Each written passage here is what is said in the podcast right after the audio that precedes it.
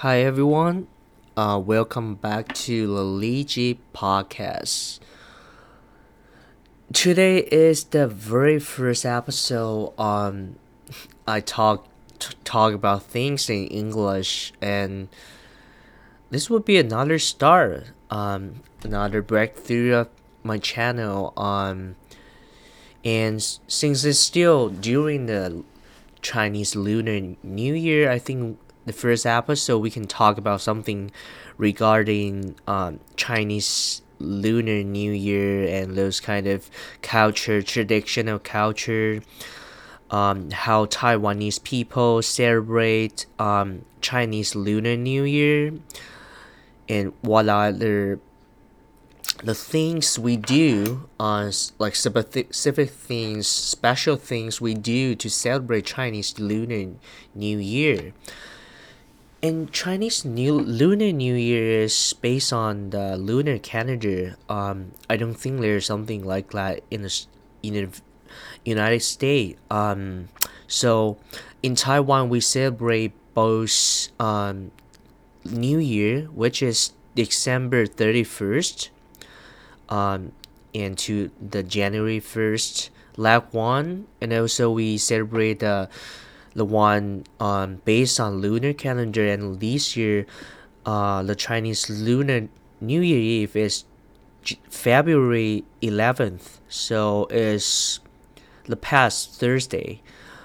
And today is uh, so right right now it's at midnight. So uh, I mean in the central time of this day, uh, the United States, and which means it's the the fourth day um, one, two, three, four. Yes, the fourth day uh, after New Year Eve, Lunar New Year Eve, uh, more specifically, um, more accurately. And typically uh, in Taiwan, uh, we have the Lunar New Year holidays is one two it's basically seven days i think it's seven days so uh so exclude uh, new, lunar new year eve. We also have six days holidays. Um so i think it's quite of the, the uh, probably it's probably the longest um holidays in taiwan through the year. Um we don't we do have christmas but it's not like the christmas break in the state um, also, we don't have Thanksgiving in Taiwan. Uh, we do have other other holidays like the um, Dragon Boat Festival, um, Mid Autumn Fest, Mid Autumn Festival, um, those kind of holidays. Uh, and sometimes, uh, Taiwanese government will put together some of the uh, working days uh, as the part of the holiday. So it's kind of the I would say unique tradition, um, unique unique way to put together several days together to make it a a complete holidays. Like if if we celebrate, um, um, for example, if the mid autumn festival is on Thursday, and Taiwanese government will make it through make the holiday through Sunday, which means that uh, originally Friday you have to work, but they will try to ask you to um, to work an extra day on the uh, the Saturday before uh, the the holidays which means that because you make it up uh, for your company, so company should allow you to take a day off on the the day uh, which is supposed to be working day. So, uh, in this example, is Thursday is the holiday, and then Friday is the day um, the government make it as a part of the holiday. So it becomes as the four days holiday. So uh, in Taiwan, sometimes we have those those kind of holidays like four days or uh, maybe sometimes it could be five days. Um, maybe I'm I'm not I'm not quite sure if we really have five days holiday, but but typically you can have like three days holidays or four days holidays. But when you talk about uh the holidays like seven days long, uh, it's gonna be Chinese Lunar New Year. So, um, so I would say Chinese Lunar New Year is more like the either Thanksgiving or Christmas in the in the United States. And yeah, um, and Chinese Lunar New Year is basically a day, uh, just like Thanksgiving and um, Christmas is for for family to re, reu- to, to do u- reunions, and so people from different cities um, yeah, I should say city because in Taiwan, uh, we only have cities instead of states. Uh, uh, we do we are a country, but we, we, we only have cities. Uh, so people from different city they will uh, travel back home, and uh, I mean, at least on the day of Chris uh, on the day of tr- Lunar New Year Eve or even the day before. And I just learned that uh, from my some of my friends that they say uh, I'm not sure if it's starting this year, but this year uh, the governments announced that uh, people sh- could have the holiday starting a day before um, Lunar New Year Eve, which is I don't know what is that day about, but maybe a travel day for for people uh, who uh, currently live in a city far away from their hometown to have it, uh, enough time to uh, to catch up uh, to to catch up with the uh, I mean to travel um, or or I mean prepare your your luggage prepare whatever you need to come home you have a full a, a complete whole day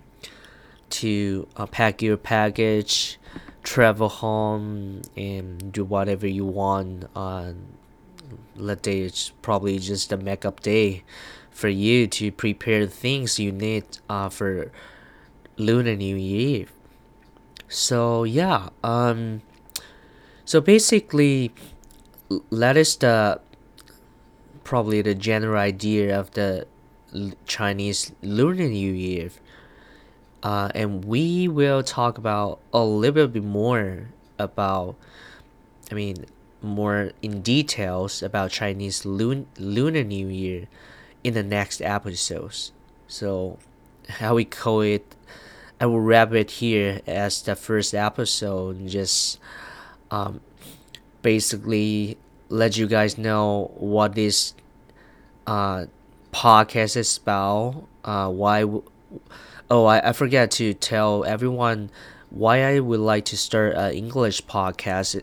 One of the reason is um, um, is to definitely give myself a, another chance to practice English uh, speaking. Although you, you may think I, I speak English fluently and probably you guys can chat with me uh, without any um, inconvenience.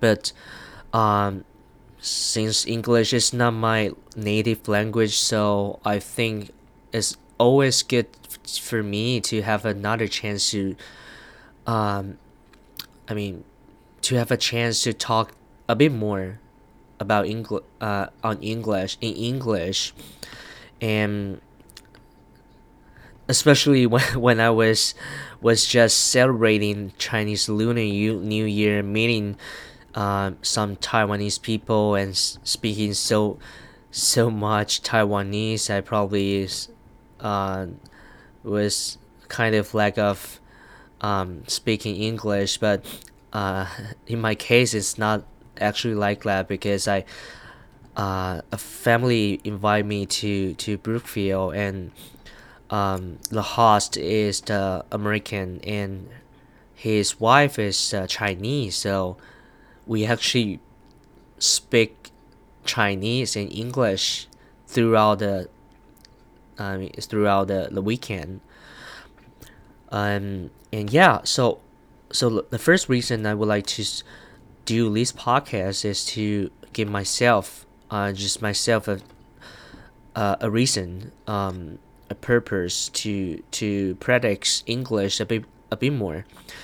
And another thing um, I would like to do this podcast is I know me and my brother will will be soon graduating from uh, I mean getting our PhD very soon, which means that uh, my parents gonna be here to um, either visiting us or, or stay here for a while uh, while we're graduating from from university and looking for a job or and we can take them uh, to some cities um, definitely milwaukee and the city my brothers lives right now which is ames to uh, have some trips. Um, they will be their very first time to travel to the states. And i know they will have more and more chances to come to the state to visit me and my brother to visit my uncles visit my mom's aunt um, vi- visit my cousins. Um, yeah definitely starting from this point they will have a lot of chance to or a lot of excuse to come to the state. And and i do help them to feel comfortable um like not not i mean not literally living here permanently but uh, during the period they stay here um, could be a month or could, or could up to three months possibly. Um, i really hope they could feel comfortable talk talking english uh, listen to people um, i mean talk to people on the street or at the grocery store um, while doing grocery shopping or, or like just a random person on the street uh, or or they may they may wait wait for the bus together um, uh, or or just go to some of the um, I mean some of the stores restaurants hopefully when the time they they comes he they come here uh, the pandemic is officially over. So yeah so uh, I really don't have or or I should say my parents don't really have a strong motivation to to um I mean let themselves dive in English environment and and I, I understand that because when you live in Taiwan it's not necessary to to make yourself uh, feel like uncomfortable to be in a different environment. Uh, but but yeah the truth the truth is um, I mean both of us um, my parents will have to get used to the way um, in talking English listen to English conversations in their daily life. Um, I, I would say in the near future. So I think maybe I can do something for them because I, I know I know they, they will watch my YouTube channels um, read my Facebook posts and my mom even read every single uh, Facebook or Instagram story I post so I think uh, this could be a good start for them. Uh, I mean it's definitely something about me so it would be interesting in reading uh, watching uh, listening to those kind of videos uh, um, episodes podcast and if if you if they get used to the way um i mean get used to listen to english podcasts. They may find it is interesting um and then they could find another channels or i mean just another resource to to uh, polish their english speaking or uh, generally availability of english. Yeah, um, I think that that is probably the is probably the most important uh, reason I would like to do this podcast.